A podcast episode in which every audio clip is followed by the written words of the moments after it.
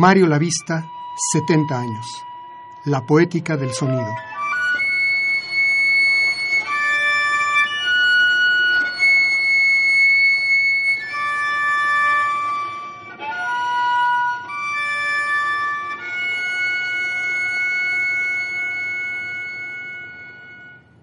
Del espíritu del sonido.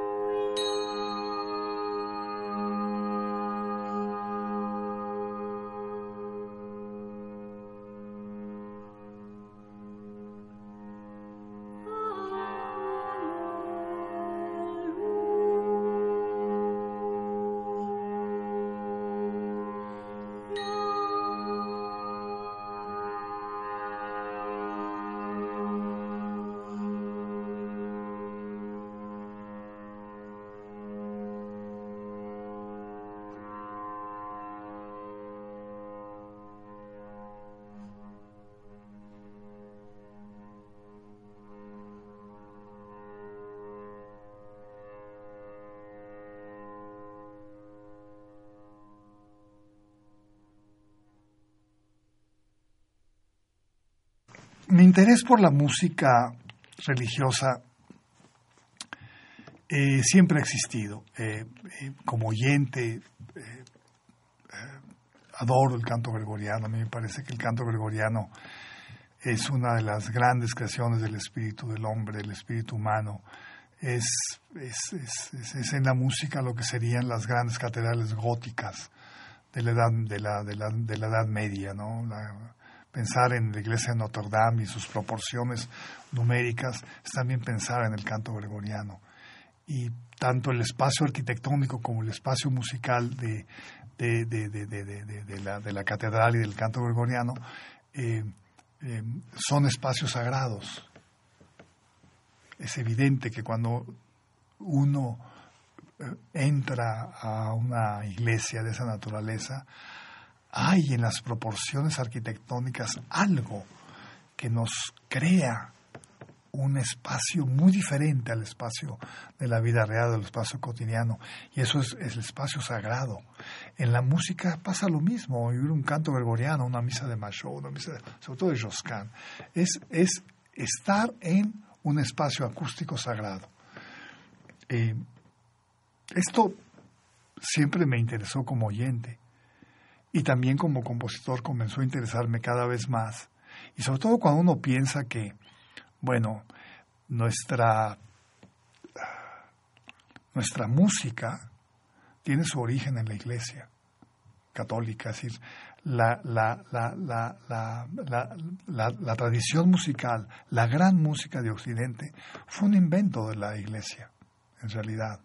ahí, ahí surgió el canto gregoriano, sí, pero también ahí surgió la, la polifonía.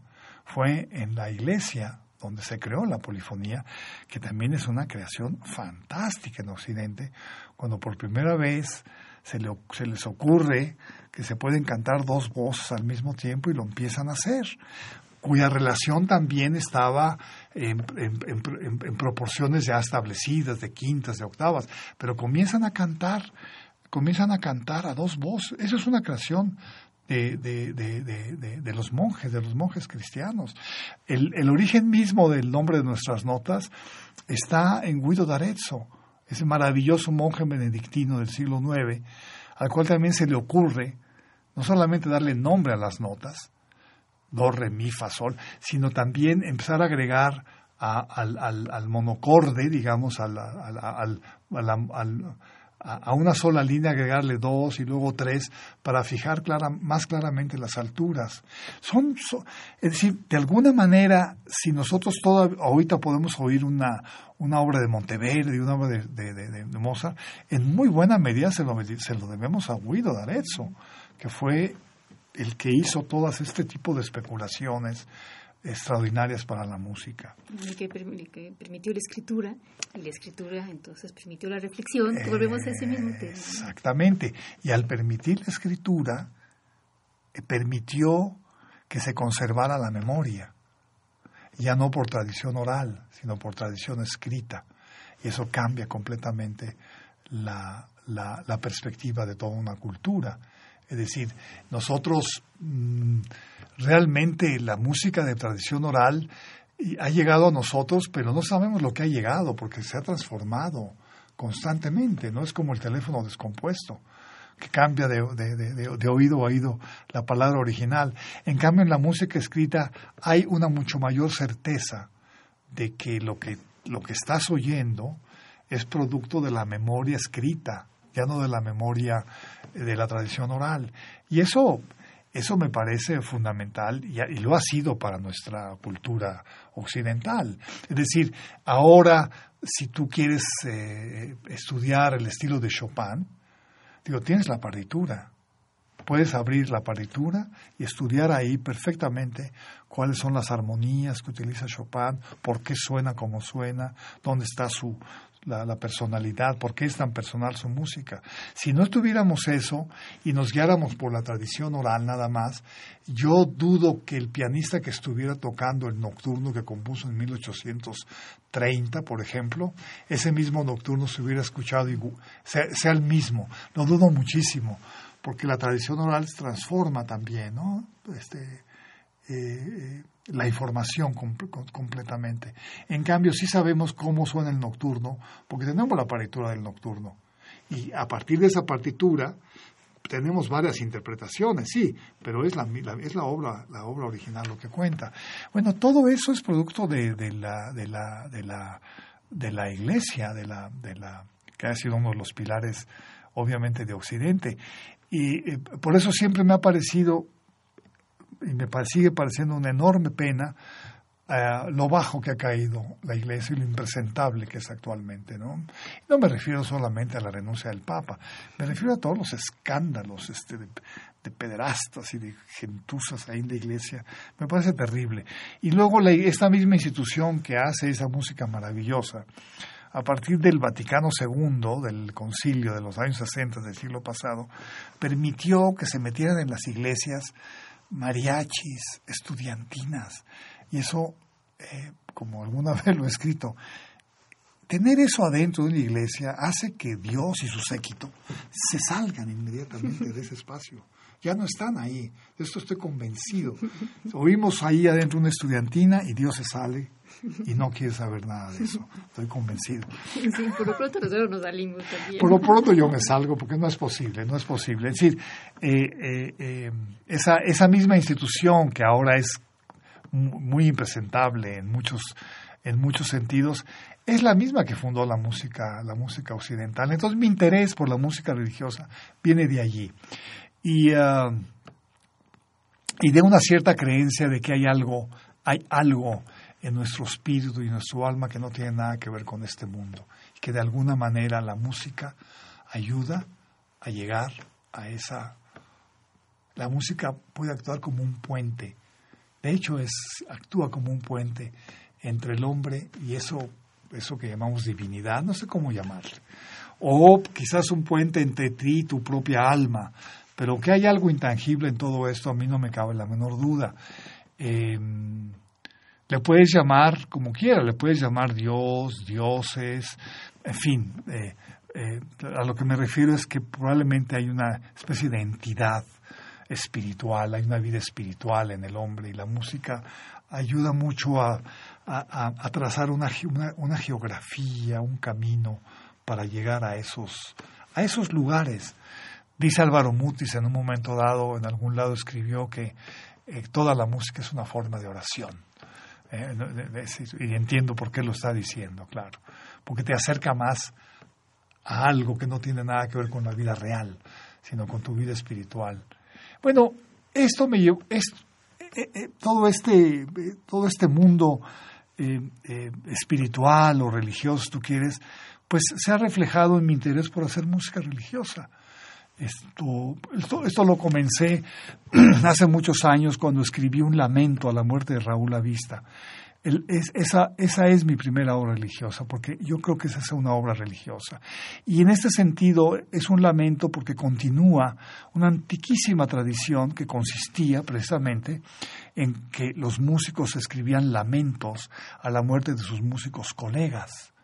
Esto comienza probablemente con Machot, pero se ve muy claro en el 400 cómo Josquin escribe a la muerte de Ockeghem, a la muerte de fulano, y entonces los lamentos, o, como le llamaban la deploración, las deploraciones, eso es música fúnebre, pero música religiosa. Y yo comencé haciendo este lamento para honrar la muerte de mi, de mi, de mi, de mi tío Raúl Avista. Ahí comenzó, creo yo, no, no creo, estoy ahí eh, mi, mi, interés, no mi interés, comencé a como compositor a interesarme cada vez más en componer música religiosa. Lo cual, en estos tiempos tan seculares y tan incultos de la Iglesia, no deja de ser un acto subversivo, porque pues, a la Iglesia no le interesa más este, que tú hagas una música religiosa. Antes sí le interesaba, antes sí le interesaba Todavía en el siglo XX pues, le interesaba a, la iglesia de San Marcos, a la, que Stravinsky escribiera algo para ellos. Claro que le interesaba. Y le pedían un canticum sacro y Stravinsky hacía música religiosa. Pero claro, esa música religiosa no la oímos normalmente en una iglesia, ¿no? ya no se tocan en las iglesias. Entonces hacer música religiosa es un poco ir en contra de las preceptos actuales de la Iglesia o de la incultura absoluta que tiene la Iglesia Católica en la actualidad, ¿no? Esto eh, y creo, además, que en el, en el caso de la música religiosa, el lugar ideal para, para tocarse es la iglesia, por la acústica. Eh, yo siempre, eso es muy, muy curioso, siempre que hago, siempre que tengo en mente la composición de música religiosa, eh, me imagino la acústica donde va a ser tocada. E y inevitablemente esa acústica es la de una iglesia donde las, las, las, la, resonancia dura pues unos dos segundos, que es una barbaridad, y los sonidos empiezan a encabalgarse uno después del otro. Siempre pienso en la, en la acústica. Bueno, de hecho, yo como compositor, cuando hago una obra, siempre pienso en términos de acústica, dónde se va a tocar. Y he llegado a la conclusión, viendo, viendo mis obras, que están hechas para, para lugares muy cálidos, con mucha resonancia.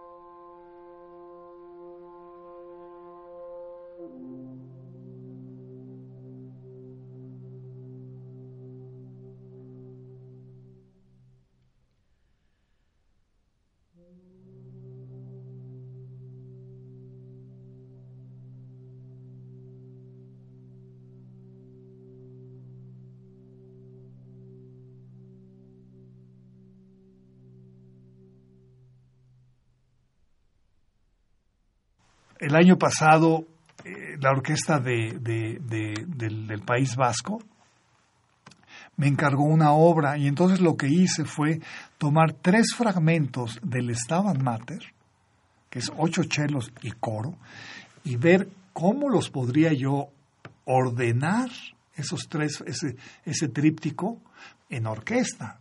Pero no hay ni coro ni para orquesta, nada más para orquesta. Y lo hice. Eh, es una obra que le puse tres cantos a Edurne. Edurne es, es la Virgen de las Nieves, es una, es una Virgen que en pleno agosto hizo nevar. Ese fue un gran milagro. Se llama Edurne. Esto, entonces es parte de mi música religiosa, pero está basada en el Stabat Mater, que yo que previamente compuse. Y esto, y creo que funciona bastante bien.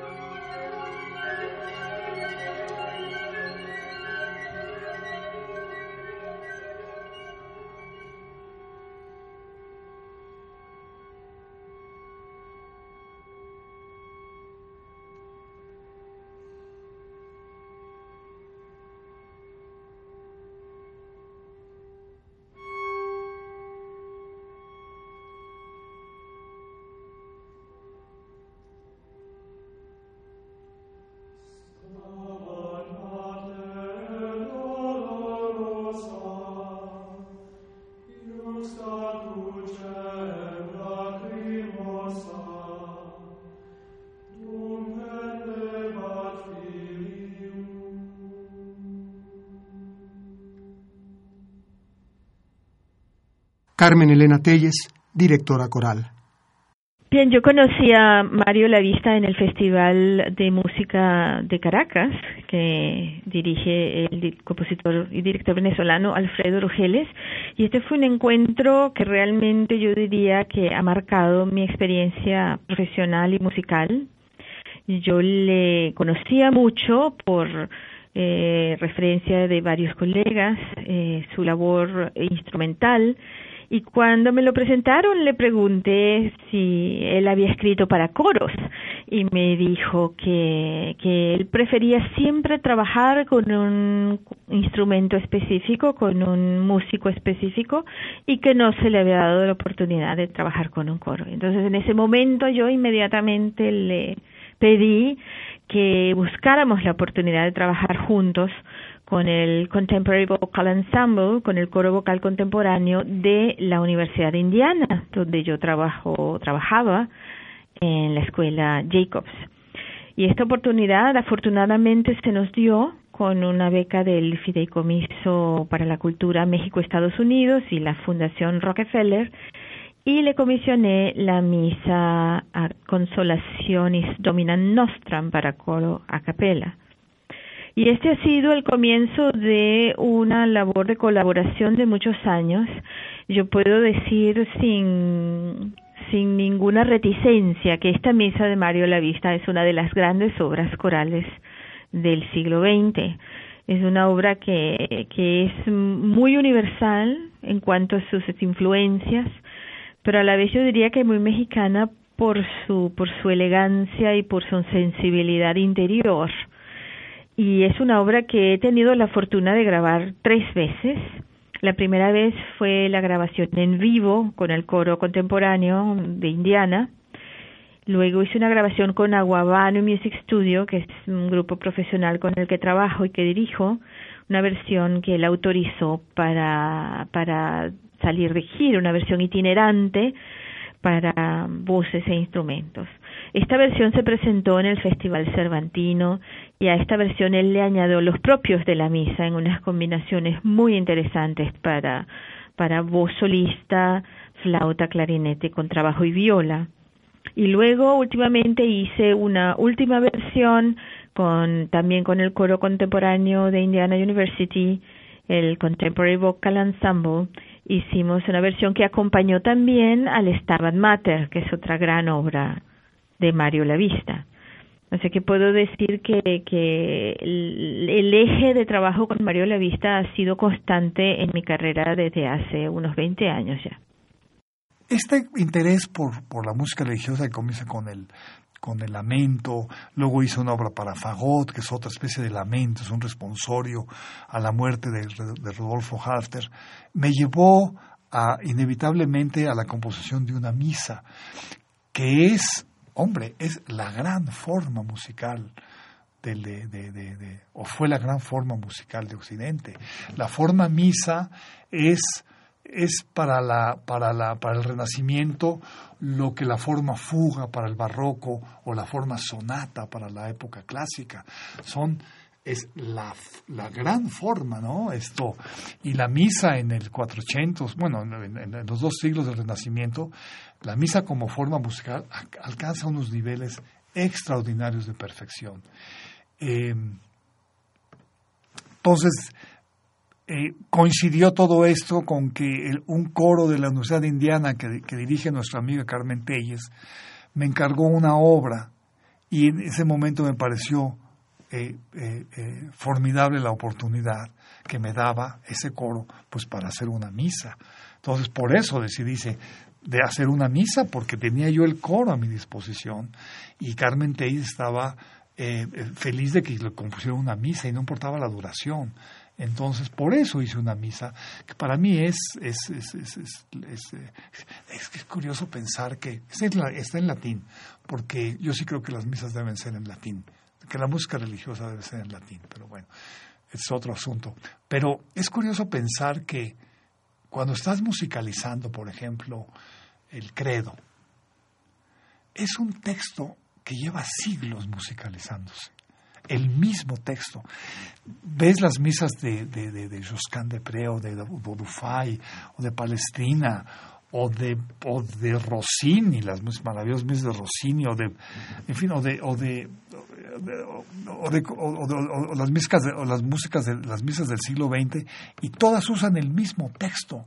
Y eso me parece formidable, utilizar un texto que constantemente se ha dicho, que constantemente se ha musicalizado y que no se agota, parece que no tiene, no tiene no tiene manera de agotarse ese texto.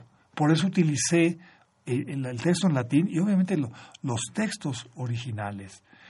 Es curioso pensar en la forma en la forma misa porque es perfectamente simétrica. Tú tienes a los lados, por ejemplo, el Kyrie eleison y el Agnus Dei, que son los dos cantos de alabanza al Señor, ¿no? bueno, en donde pides misericordia. Aquí y en el Agnus Dei pides misericordia. Eso están en los extremos. En medio tienes como punto fundamental el credo, o sea, la declaración de la fe, credo en un deum, que es el texto más largo y por eso es un texto que casi siempre es silábico porque si fuera melismático duraría demasiado tiempo. Entonces todos los credos que uno escucha son silábicos. El mío es silábico porque es un texto muy largo. Y al lado del, y al lado del credo tienes por una parte el Sanctus, eh, perdón, el Gloria y por otra mente el Sanctus. Entonces es una, una forma simétrica perfecta. Esa es la gran forma misa.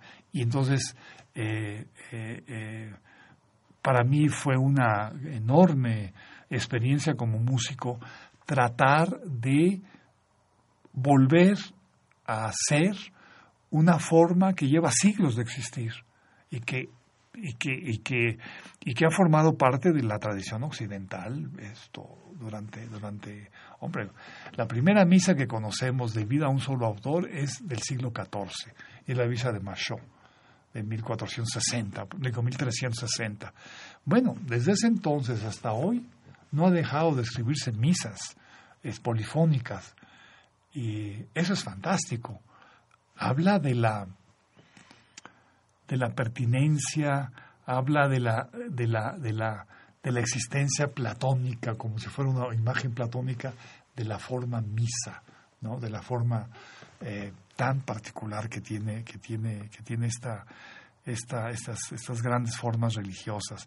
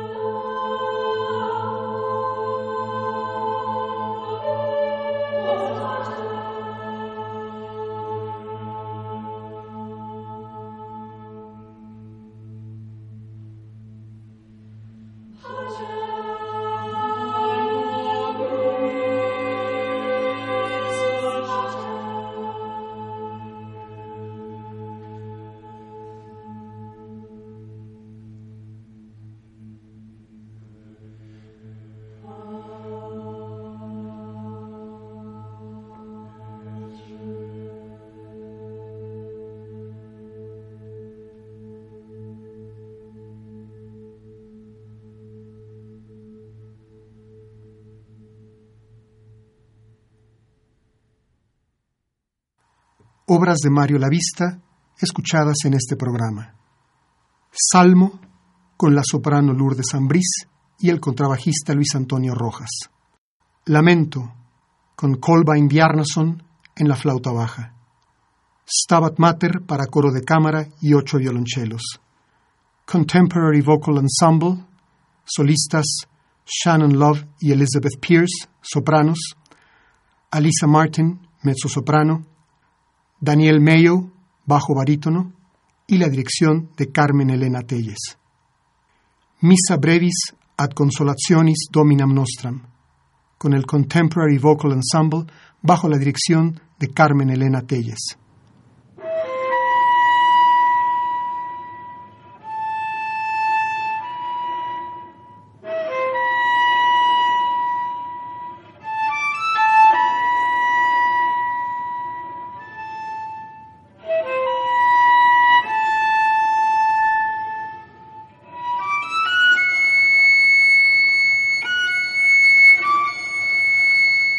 Mario Lavista, 70 años. La poética del sonido.